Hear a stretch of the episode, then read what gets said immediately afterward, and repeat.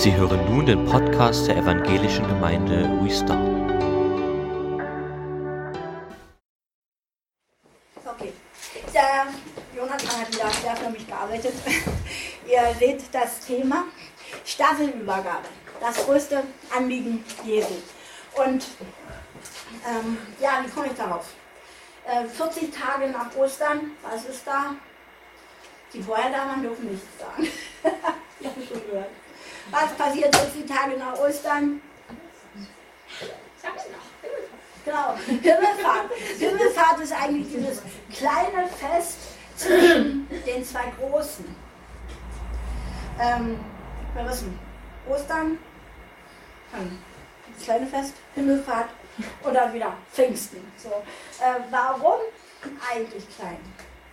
Im Grunde genommen war es ja doch auch von, von großer Bedeutung, weil so, wenn wir dieses letzte, die letzten Worte im Markus Evangelium lesen, dann sind das so die letzten Worte, die Jesus, als er hier auf dieser Erde war, zu uns gesprochen hat. Und wenn ihr jetzt euch mal so vorstellen würdet, ihr hättet jetzt noch, naja, ich würde euch so nochmal 100 Sätze geben, dann würde ich mal so wissen wollen, was sagt ihr da? Das, was euch am meisten auf dem Herzen liegt. Und ähm, genau das hat Jesus auch gemacht. Dass er noch einmal sein größtes Anliegen zum Ausdruck gebracht hat. Deshalb Staffelübergabe. Also wir kennen das ja nicht vom Sport so. Wenn einer dann das Ziel erreicht, dann drückt der Arme schon da und reißt ihm die Staffel aus der Hand und rennt weiter, um auch wirklich als Sieger dann anzukommen. Aber was ist eigentlich aus Himmelfahrt, was ja jetzt am Donnerstag wieder so vorhin steht, geworden? Vatertag, Männertag, Radfahrtag. so ist ja alles da, bloß von dem, was so Jesus auf dem Herzen hatte, ist nicht mehr so wirklich viel übrig geblieben. Ähm, deshalb soll ich das Fahrradfahren nicht machen, also Fahrradfahrrad. Aber vielleicht nehmt ihr euch doch mal auch beim Trampeln Zeit über diese Ursprünge oder das, worum es wirklich geht, bei Himmelfahrt nachzudenken. Äh, wir wollen einfach mal den Text lesen und zwar ist Markus 16 ab Vers 9 an. Jesus war am frühen Sonntagmorgen von den Toten auferstanden und erschien zuerst Maria von Magdala, die er von sieben Dämonen befreit hatte. Sie ging zu den Jüngern, die um ihn trauerten und weinten, und berichtete ihnen, dass Jesus lebe und dass sie ihn gesehen habe. Kein Halleluja, sondern da steht, doch sie glaubten ihr nicht. Danach erschien er in veränderter Gestalt bei Jüngern, die von, von Jerusalem unterwegs aufs Land waren. Sie liefen zurück, um es den anderen zu erzählen. Wieder kein, wieder kein Halleluja. Aber keiner glaubte ihm. Später erschien er den elf Jüngern, während sie gemeinsam aßen. Er rügte ihren Unglauben, ihre hartnäckige Weigerung, denen zu glauben, die ihn nach seiner Auferstehung gesehen hatte. Und er sagte zu ihnen, geht in die ganze Welt und verkündet allen Menschen die gute Botschaft. Wer glaubt und getauft wird, wird gerettet werden. Wer aber nicht glaubt, wird verurteilt werden. Und diese Zeichen werden die begleiten, die glauben. Die werden in meinem Namen Dämonen austreiben. Sie werden in neuen Sprachen sprechen. Die werden Schlangen anfassen oder etwas Tödliches trinken können und es wird ihnen nicht schaden. Die werden Kranken die Hände auflegen und sie heilen nachdem Jesus, der Herr, zu ihm gesprochen hatte, wurde er in den Himmel aufgehoben und setzte sich auf den Ehrenplatz an die rechte Seite Gottes. Die Jünger aber gingen überall hin und predigten die gute Botschaft. Der Herr wirkte durch sie und bestätigte alles, was sie sagten, durch viele wunderbare Zeichen. Ja, eigentlich Jesus kann nicht mehr ignoriert werden. Obwohl wir und auch schon die Jünger damals das gerne wollten, beziehungsweise getan haben. Die Jünger haben sich zurückgezogen.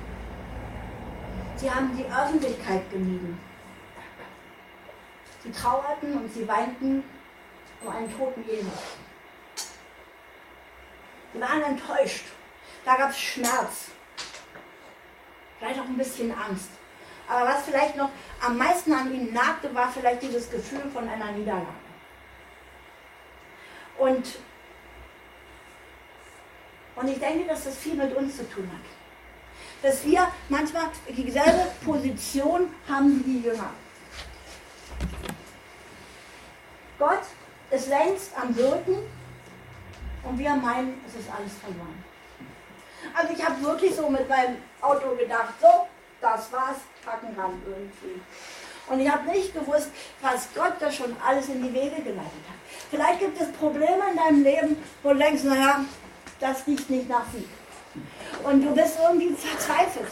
Und Gott sagt dir genau, Mann, ich tue das schon längst. Ich bin auch schon tausende von Engeln äh, tanzen überall durch die Gegend und bereiten den Weg und räumen die Steine weg und machen das, was hügelig ist eben und das, was tief ist, wird erhoben. Sollten wir nicht auch als Brüder und Schwestern einfach viel mehr mit dem rechnen, der auferstanden ist, als mit dem, der bei den Toten war? Amen. Aber das fällt uns schwer. Man nimmt an, also die Wissenschaftler, dass an einem 9. April im Jahre 30 Jesus auferstanden ist. Wir haben das irgendwie berechnet, fragt nicht wie, aber ist auch egal. Wichtig ist, Jesus ist auferstanden. Das so zwischen 3 und 6 Uhr morgens am ersten Tag der Woche an einem Sonntag. Jesus ist auferstanden. Und dann ist da eine Frau. Die hat sich nicht einfach so abgefunden, dass Jesus tot ist. Die hat sich einfach auf den Weg gemacht und sie und der Mann sagt, dass sieben Dämonen von ihr ausgefahren sind. Sie begegnet diesem Jesus als erste Person überhaupt. Die ist die erste, die ihn nach seiner Auferstehung gesehen hat. Und ich kann mir vorstellen, was ist das, wenn du, wenn du alles begraben hast, alles liegt in Schuld und an, und dann steht er vor dir. Jesus Christus, der Lebendige, der auferstanden ist. Und sie ist gehorsam denke, ich kann doch die Jünger und meine Brüder da nicht sitzen lassen und heulen und traurig sein. Und sie spurte zu denen hin und erzählt ihnen, dass sie Jesus erlebt hat und dass er lebt. Da habe ich uns gesagt, es kommt kein Halleluja, weil sie glauben mir einfach nicht. Ignoranz. Ignoranz bis dort hinaus. Nein, Jesus ist tot und dann haben wir uns gewöhnt und es bleibt auch so. Und meine Schlacht ist verloren und da kann ich nichts mehr ändern. Und ich hatte vor zehn Jahren ein furchtbares Erlebnis, seitdem ist mein ganzes Leben im Eimer und es wird auch so bleiben. Ich habe ein Recht auf meine Niederlage, auf meine Traurigkeit, auf meine Wut oder was noch so ist. Sie, es wird ihr nicht geglaubt. Frage ist, warum? Warum glauben sie ja nicht? Weil sie eine Frau ist? Ich habe vorhin das Beispiel erzählt, dass so ein berühmter Pastor, der hat tausende und abertausende Zuhörer und der war eigentlich in jungen Jahren ziemlich runtergekommen. Drogen, Alkohol, Kucherei, alles was so, die ganze Palette. Und dann sitzt er so verwahrlost in einem Park auf so einer, ja, so einer Bordsteinkante, würden wir sagen. Und äh, vielleicht noch eine Flasche und ein Joint in der Hand oder so, weiß ich nicht genau. Und dann setzt sich einfach so ein kleiner Junge neben den und sagt, du, wenn du Jesus kannst, musst du nicht so leben. Und er hört ihm wirklich zu. Und dieser Zwölfjährige, ich glaube so zwölf oder zehn, ich weiß nicht mehr, schleppt ihn wirklich ab nach Hause und in seine Kirche und was weiß ich. Und jedenfalls wird der Christ und ist heute echt ein begnadeter Pastor der Gemeinden baut, denen die Leute zuhören, der selber das Evangelium verkündet. Wir haben immer so unsere Vorstellung, wie jemand sein muss, der den Auferstandenen erlebt. So. Der muss so ganz heilig sein, so ganz ehrfürchtig. Ich mal, wollte mal Krankenschwester werden und habe dann so im diakonischen Krankenhaus gearbeitet und ich war auch ein bisschen nach Rebelle, bin ich auch so. Also, und dann habe ich immer die Oberen so gesehen, dann ging die immer so über den Hof. So.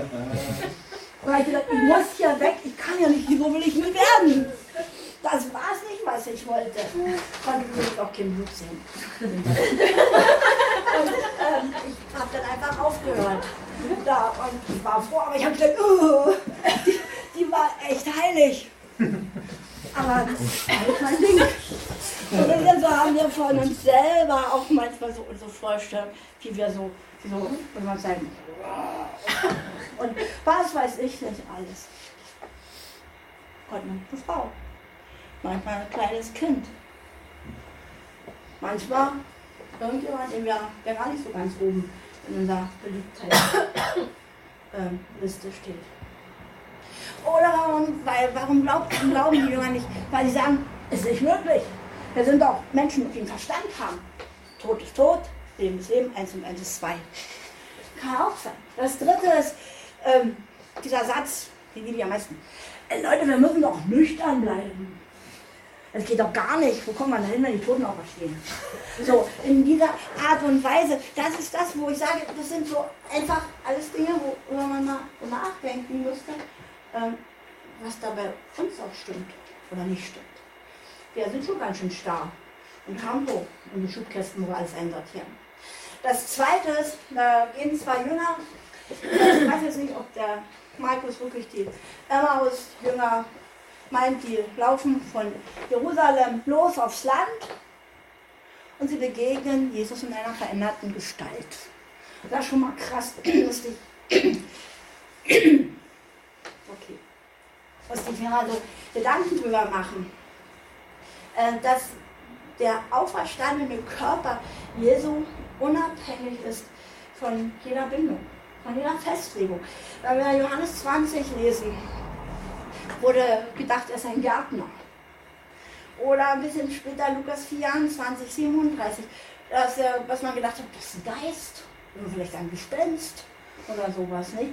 Oder äh, von anderen wurde er wieder als Fremder wahrgenommen.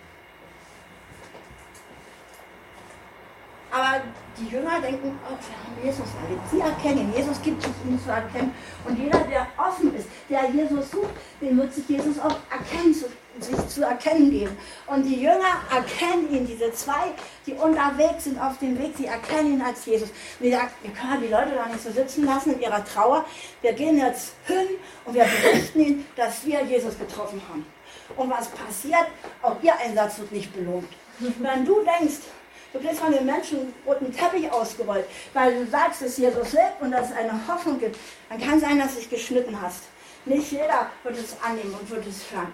Und so ging es auch diesen beiden. Es wurde nicht angenommen. Es wurde nicht geglaubt.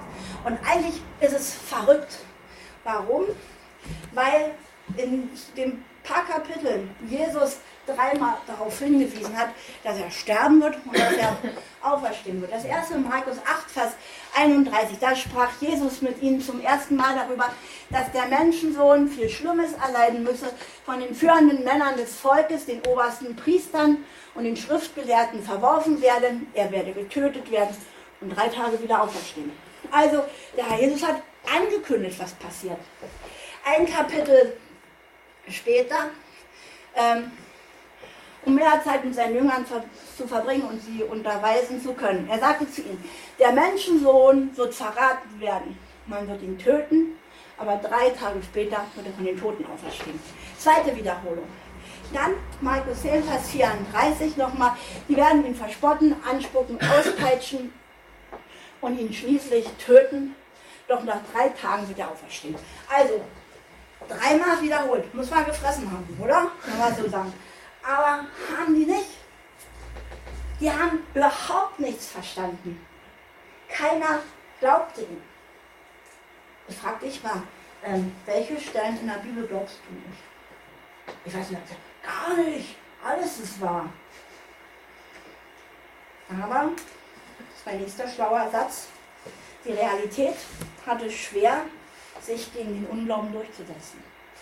Dazu musst du jetzt aber mal wissen, was deine Realität ist. Ist dir eine Realität deine Krankheit, deine Armut, deine Einsamkeit, dein Schmerz, dein Leid? Oder ist deine Realität das, was hier drin steht? Und wenn du das halt nicht glaubst, dann kannst du einfach schlichtweg sagen, ich bin ein Ungläubiger.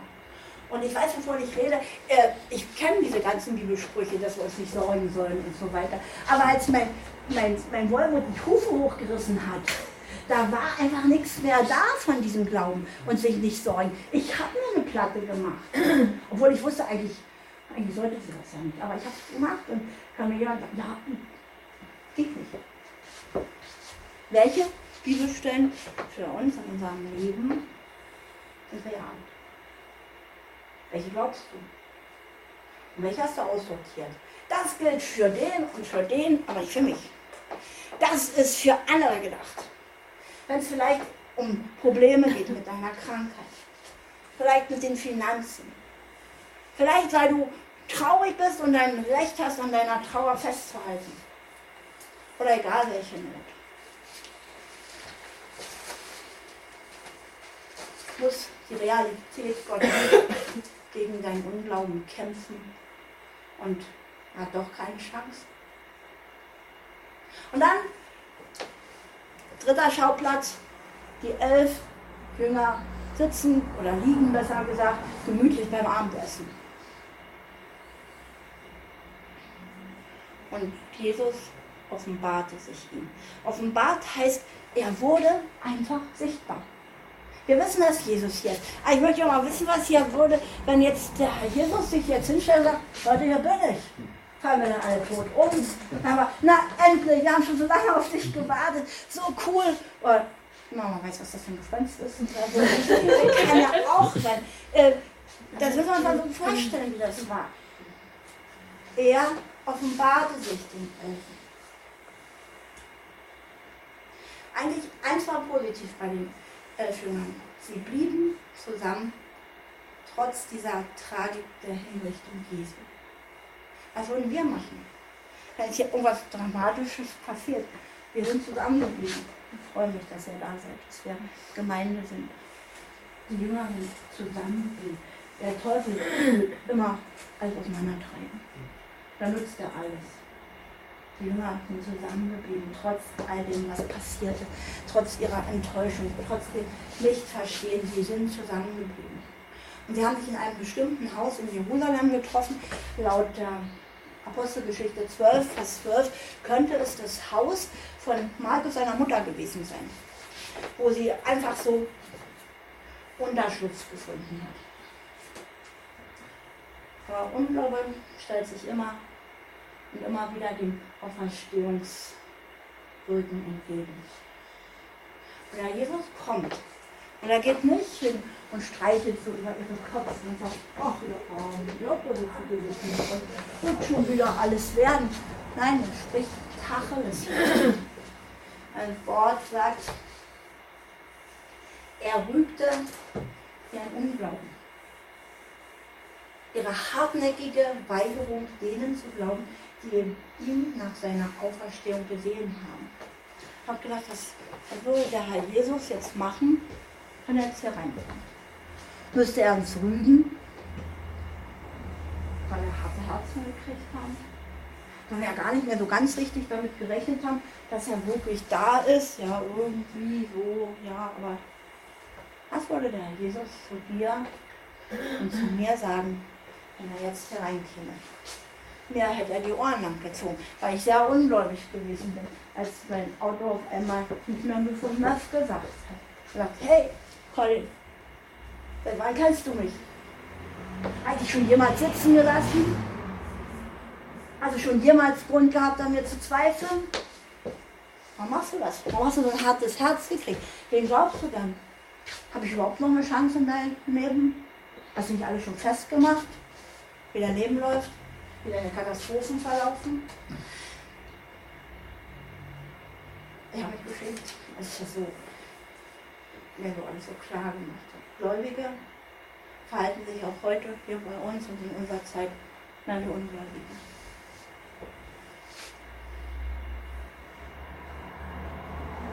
Und auf einmal erkennen elf Jünger, die vorher drei Jahre lang mit ihm spazieren gegangen sind, ihn wirklich als den der ist.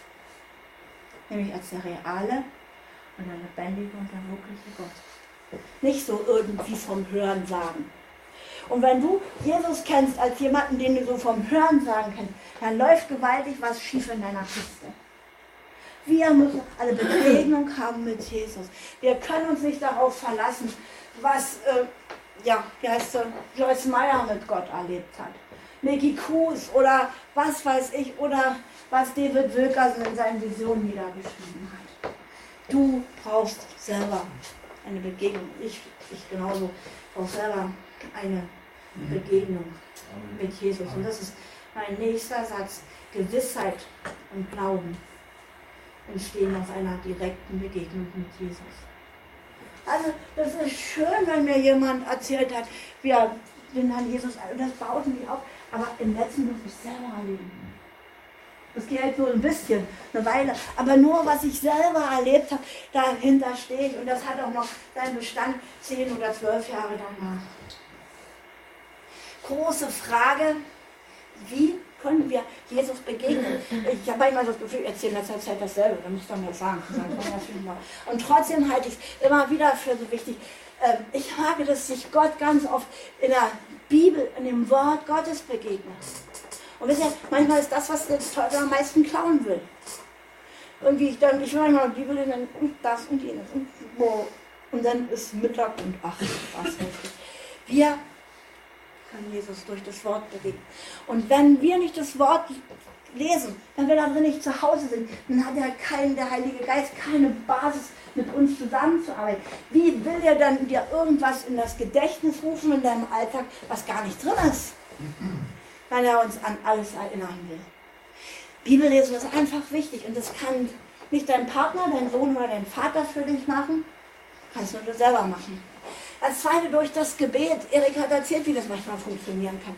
Das bedeutet nicht, dass wir jetzt hier irgendwie ein hochtheatralisches Gebet vom Stapel lassen müssen. Es reicht einfach mal, Gott, wie bin ich? Wir brauchen uns. Ich brauche dich und ich bin dein Kind komm einfach und rede mit mir. Und wenn man es Gott da und du hast das Gefühl, du brauchst gar nicht mehr viel sagen, weil alles gesagt ist und er schon tut und handelt. Und das Dritte, dass Gott uns auch begegnen kann in der Führung unseres Lebens. Die beiden Jünger, die waren unterwegs. Da, wo du Gott am wenigsten erwartest, da ist auf einmal da. Und dann musst du sensibel sein, so wie er dich führt, dass du heute hier bist. Das ist nicht deine Idee doch vielleicht auch ein bisschen, aber da hat vorher der Herr Jesus geredet, da hat der Heilige Geist in dir gesprochen und hat dich hierher geschickt. Warum? Weil du hast ein Date. Du hast hier ein Date mit Jesus. Und das ist doch cool und das ist doch toll. Das können wir genießen. Es gibt so viele Dinge, wie wir Jesus begegnen können. Und nachdem der Herr Jesus die Jünger korrigiert hat, und darum sind sie nicht umgekommen, denn da gab es Dinge zu korrigieren. Immer wenn wir denken, wir sind fertig, dann sagt er, Jesus, da war noch was.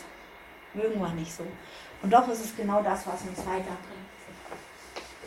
Da erklärt er ihnen, was sein Herz ist. Er zeigt ihnen, was er sich wirklich wünscht.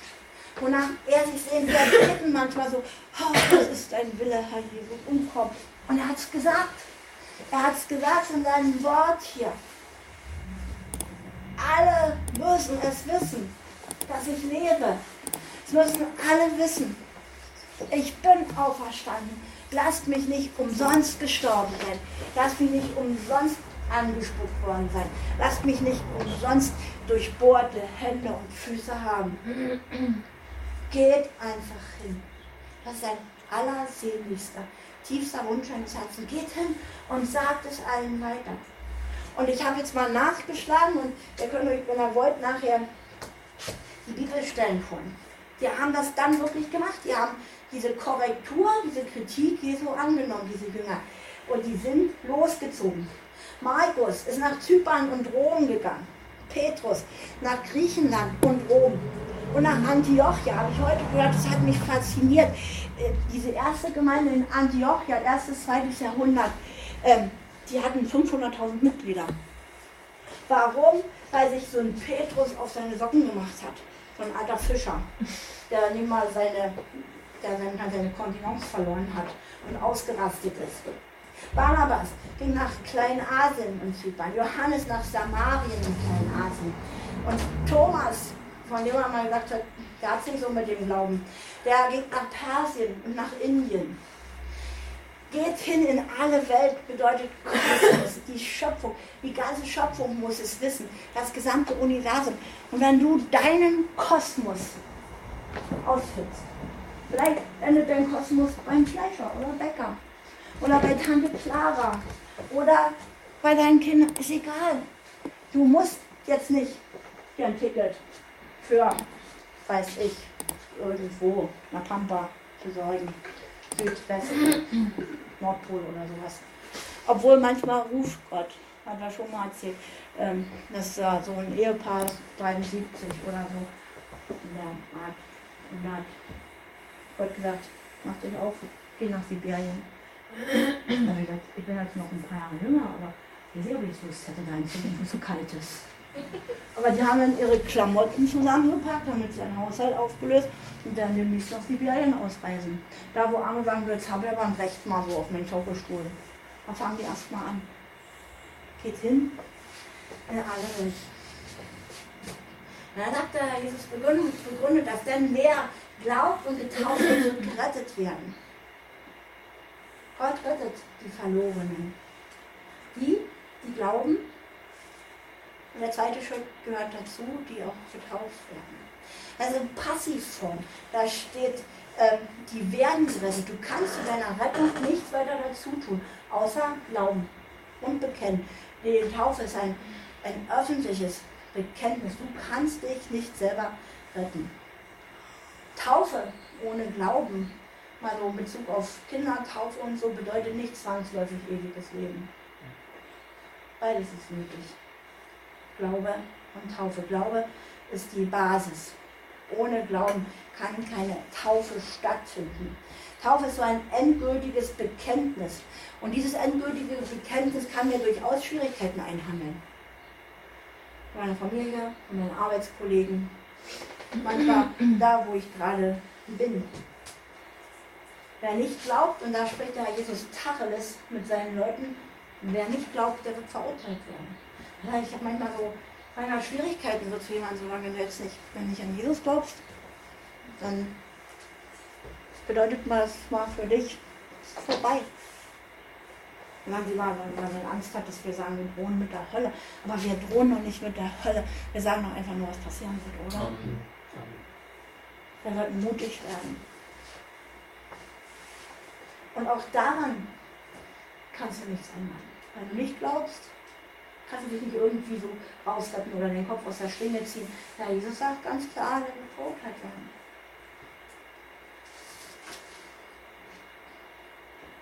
Und dann kommt er zurück auf die, die glauben. Und er verheißt ihnen Zeichen und Wunder. Was sind Zeichen? Und Zeichen sind einfach von Gott gewirkte Wunder, die ihnen folgen werden, nämlich denen, die glauben. Da steht nicht, Zeichen sind die Dinge, sind die Wunder, die den Jüngern gelingen werden. Deshalb manchmal so das Gefühl, dass wir Wunder vollbringen müssen. Das steht da nicht. Die Wunder folgen denen, die glauben, wir müssen keine Wunder produzieren. Das ist so ein Pushen vom Heiligen Geist, aber die machen ganz übel. Wenn das in verdrehter Reihenfolge ist, dass wir erst die Erfahrung haben müssen, erstmal diesen Wunder hinterherrennen und dann irgendwie hoffen, dass der Glaube hinterherkommt, dann kommen wir zu sowas, äh, wie die Fachleute sprechen von einer, zu einer, von einer Erfahrungstheologie. Und diese Erfahrungstheologie wird oft zur Leidenserfahrung, die das Leben zerschlagen kann. Also wenn ich damit rechne, wenn Gott jetzt so und so das Wunder tut, dann glaube ich. Oder passiert es ganz anders und dann zerbricht mein ganzes Leben daran. Warum? Weil ich mich falsch orientiert habe, weil ich mich nicht an Christus orientiert habe, weil ich nicht Christus hinterhergelaufen bin, sondern irgendwelchen Wundern. Und da gibt es ähm, zwei Extreme. Das so. Und das eine, das sind die Menschen, die Wunder leugnen. Das sind die ganz Aufgeklärten. Wunder gibt es nicht mehr und wird es auch nicht mehr geben und eins und eins ist zwei und darüber gibt es nichts weiter. Und äh, dann außerdem sind die Wunder haben stattgefunden, so nach dem, bis zur Apostelgeschichte noch im Feierabend. Und die anderen, die sind abhängig von Wundern. Und wenn nicht irgendwie immer mal so ein Wunder passiert, dann da geht es einfach nicht mehr weiter dann liege ich K.O. in der Ecke und dann bin ich verzweifelt und dann weiß ich überhaupt nicht, ob Gott überhaupt noch ist und so weiter. Aber echter Glaube geht zwischen beiden hindurch. Der fällt weder auf der einen Seite vom Pferd, wo es steht, es gibt gar keine Wunder, noch von der anderen Seite, wo wir einfach diesen Wundern hinterherhecheln. Und das ist, ist genau so ungesund und das macht uns krank und das macht uns kaputt. Anders ist es. Wir gehen Jesus hinterher. Und der Herr Jesus hat gesagt, wenn ihr mir glaubt und wenn ihr mich bekennt, dann werden euch die Zeichen, werden euch die Wunder folgen. Ihr müsst nicht von einem Wunder, Wundertäter zum nächsten rennen, sondern ihr sollt mir folgen. Das ist es. Und äh, vielleicht äh, sagst du, ja, ich drehe mich schon eine ganze Weile um, aber so viele Wunder sehe ich nicht. Vielleicht ist auch mit dem Glauben nicht so cool, oder? Kann ja auch sein. Oder dass du doch irgendjemand anderen hinterher rennst als Jesus. Jesus hat gesagt, das sind die Zeichen, die dir begleiten werden, die glauben. Und was sind jetzt die Zeichen? Sie werden in den Namen Jesu Dämonen austreiben. Der Manuel hat das erlebt, der ist früh aufgestanden, der hat sich noch richtig hundeelend und kläglich gefühlt. Und dann kommt er da hin und er betet mit einer Frau und da müssen die Dämonen gehen. Das hat er nicht früh beim Frühstück geplant. Der ging mit seiner ganzen Schwäche da los. Sie werden in neuen Sprachen reden. Ich glaube, dass wir alle diese Gabe haben, aber es nicht nutzen, das heißt nicht trauen. Gott hat gesagt, das sind auch Zeichen, die dir folgen, wenn du wirst in neuen Sprachen reden. Schlangen anfassen. Ich möchte nie mal eine Maus oder eine Spinne anfassen. So, voller Sache her. Aber hier sagt er, der wird Schlangen anfassen. Er wird tödliches trinken ohne Schaden. diese ganzen, diese Zauber jetzt mit Corona und Impfen und alles so weit. Also das ist nicht schaden. Das soll uns nicht schaden. Das sind die Realitäten, die Gott für uns hat. Und wir werden Kranken die Hände auflegen, sie werden gesund sein. Und das alles ist das Herz Jesu. Das ist das, wonach er sich sehnt, dass wir ihm folgen, damit uns diese Dinge auch folgen können, damit die Menschen einfach zur Vernunft kommen, dass sie Jesus sehen, dass sie Jesus annehmen und damit Jesus nicht umsonst gestorben ist. Amen.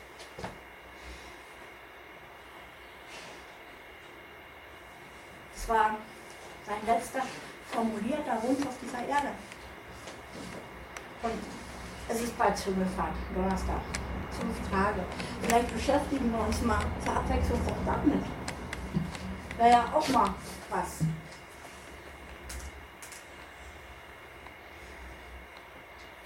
Nachdem Jesus, der Herr, zu ihm gesprochen hatte, wurde er in den Himmel hinaufgehoben und setzte sich auf den Ehrenplatz an die rechte Seite.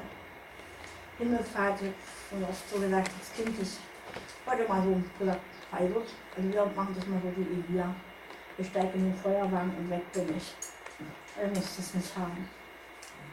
Oder wenn wir so daran denken, in Daniel 7, Vers 13 im Alten Testament steht schon, er kam mit den Wolken des Himmels und sah aus deines Menschensohn. Also auch das wird lange Zeit vorher vorausgegangen. Und er setzte sich zur Rechten Gottes. Wir denken an die Erfahrung, die Stephanus gemacht hat, dass er gesteinigt wurde. Siehe, der Himmel ist offen und ich sehe den Menschensohn zur Rechten Gottes sitzen. Er konnte in diesen Himmel hineingucken, genau wie was Paulus bei seiner ähm, Bekehrung erlebt hat.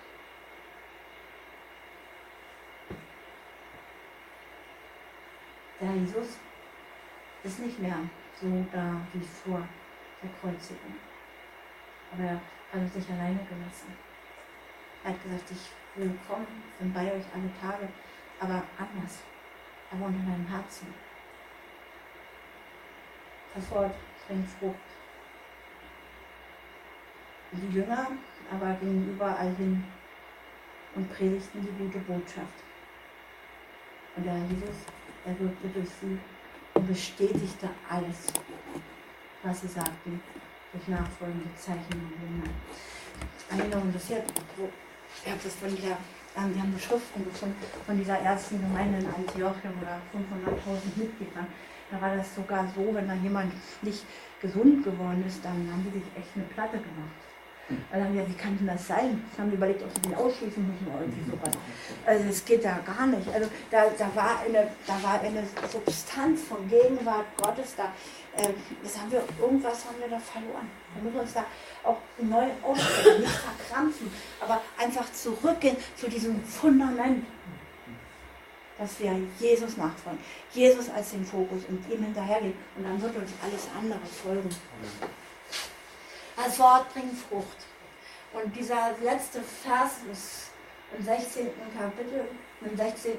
Kapitel des 20. der 20. Vers, der gibt so drei, drei Aspekte für uns mit auf den Weg. Als erstes der Aspekt des Gehorsams. Das ist ja manchmal, manchmal spricht Gott zu uns.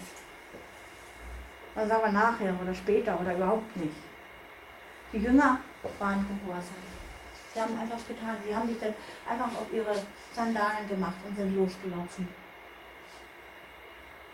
Diese erste Missionswelle führte sie bis nach Jugoslawien, bei Timotheus 4, Vers 10. Sie gingen an die Orte, die sie erreichen konnten. Und das mehr musst du nicht tun. Du sollst nur an die Orte gehen, die du erreichen kannst. Mehr verlangt Gott nicht. Außer es passiert ein Philippus Wunder, aber dann kümmert er sich auch und beamt dich dahin, wo du hin musst. Also, aber, aber das tun auch, tust dann nicht du. Das macht dann der Heilige Geist. Das macht dann Gott. Das zweite, das ist dieser Aspekt der Gnade. Jesus gültig. Und das wahre Wort, das bekräftigte Gott, Jesus Christus, durch mitfolgende Zeichen und Wunder. Aber weißt du, wenn du das erleben willst, diese Zeichen und Wunder in deinem Leben, dann solltest du auch damit rechnen, dass du die Fähigkeit haben solltest zum Naturatum und zum Durchhalten des Glaubens und der Verfolgung und Anfechtung. Ja, kann das lieber so mit den Zeichen und Wunder nicht auch. Aber ich habe euch ja vor 14 Tagen oder drei Wochen erzählt, wie die Jünger ihr Leben beendet haben. Wie sie gestorben sind. Diese Bereitschaft sollten wir auch haben. Jesus zu folgen, egal wohin und wodurch. Das ist unsere Aufgabe, diesen Blick auf Jesus gerichtet zu haben. Und sich ablenken zu lassen von irgendwem oder irgendwas. Und das dritte ist dieser Aspekt der Einladung die Jesus Christus heute an dich stellt, dass er sagt, komm, reih dich ein in diese Reihe der Jünger. Die Apostelgeschichte ist das unvollendete Buch in der Bibel. Sie ist nicht zu Ende geschrieben, sondern du schreibst jeden Tag in deinem Leben eine Seite mit. Und du wirst im Himmel werden diese Seiten aufgetan wird. Und da wird, da ist dann die Apostelgeschichte zu Ende. Und vielleicht steht da drin, die Christina hat sich auf den Weg gemacht. Und da sind so viele Menschen zum Glauben gekommen. Und sie hat die Menschen aufgerichtet. Und der Steffen ging die Kranken besuchen. Und er hat sie geheilt und sie haben ihr Leben Jesus gegeben. Und so weiter und so fort. Die Apostelgeschichte ist nicht zu Ende geschrieben. Schreibt sie weiter. Und wir wollen heute damit anfangen, oder?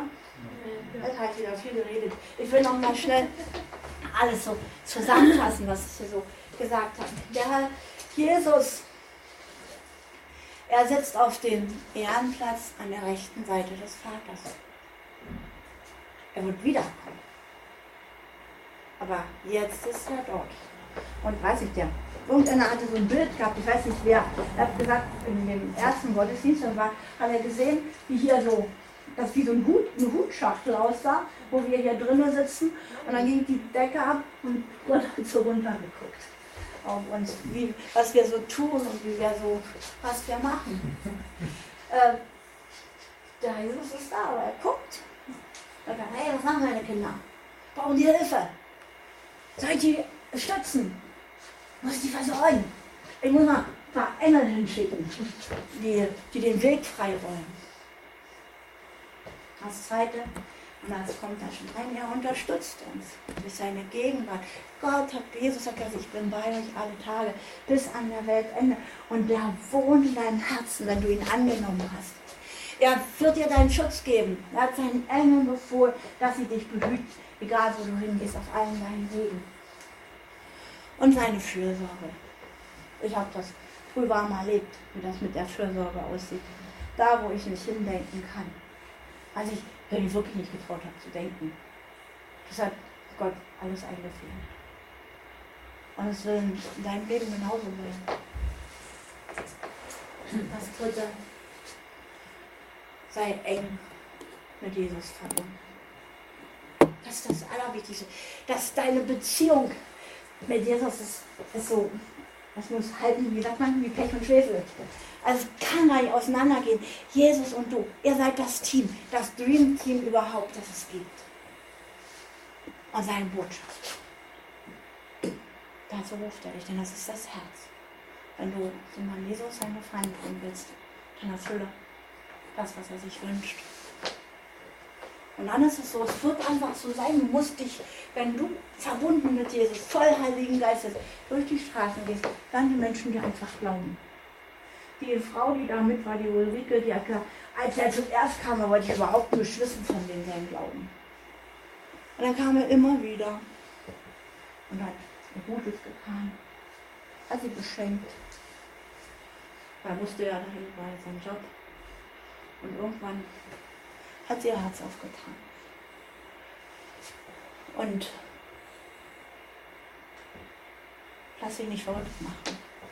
Renn nicht den Zeichen oder Wundern hinterher. Haben wir mal zu tun. Und also ist was passiert, da muss ich hin.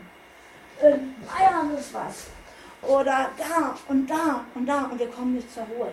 Und da, dann müssen wir Jesus folgen. Und dann werden uns Zeichen und Wunder von alleine zeigen.